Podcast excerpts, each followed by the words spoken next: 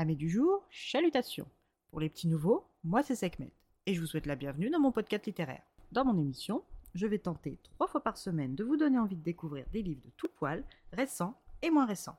Alors, si ça vous tente, c'est par ici la suite.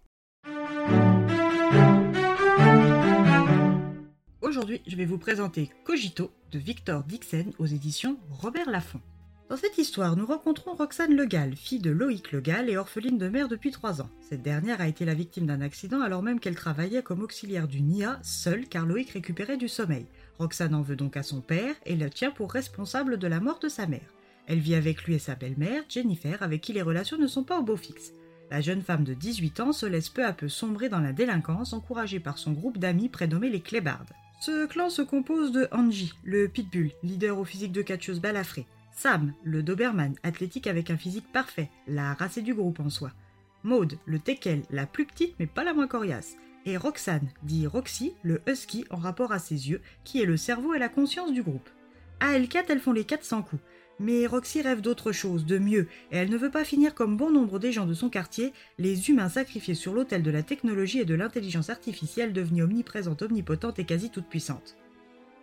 Pour échapper à sa destinée, Roxane décide de postuler pour obtenir une bourse pour un stage de programmation neuronale avec pour objectif la réussite de son bac, lui ouvrant ainsi les portes de la corporation et de l'emploi.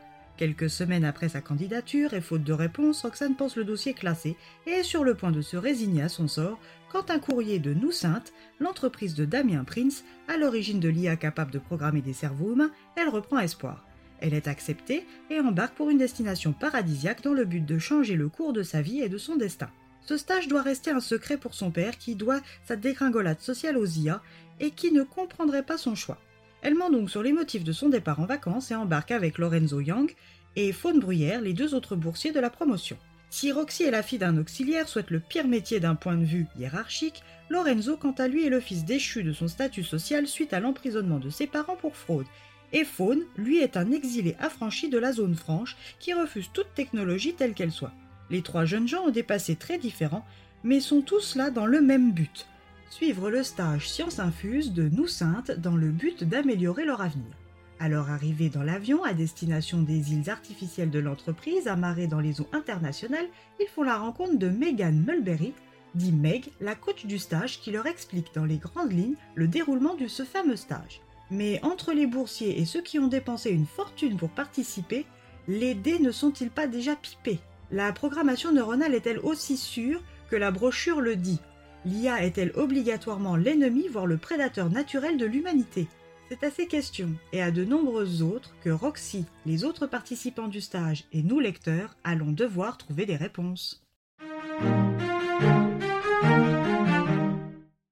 Toujours avec Victor Dixon, c'est un pur moment de plaisir livresque. Un roman d'anticipation qui n'est pas si fantaisiste que ça, car quand on se renseigne un peu sur les progrès des IA, ce livre résonne d'autant plus. Si vous êtes un frileux de la technologie, méfiez-vous. Une énième belle découverte dont je ne peux que vous faire l'éloge, alors soyez prêts à voir votre idée sur l'IA changer. Et bien voilà, j'en ai fini pour aujourd'hui. J'espère que cet épisode vous aura plu et vous aura donné des nouvelles idées de lecture. Si vous souhaitez découvrir d'autres petits bonbons littéraires tout droit sortis de ma bibliothèque, je vous retrouve le mardi 13 décembre prochain pour un nouvel épisode. Et si d'ici là je vous manque de trop, n'hésitez pas à me rejoindre sur mon compte Instagram, les lectures de Sekhmet. Sur ce, chalut les amis et à la prochaine!